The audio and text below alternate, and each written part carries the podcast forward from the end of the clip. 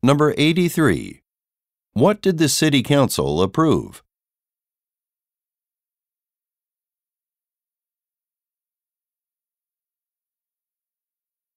Number 84.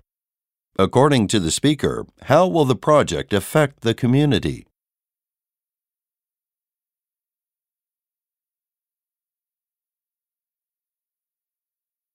Number 85. What will most likely happen next year?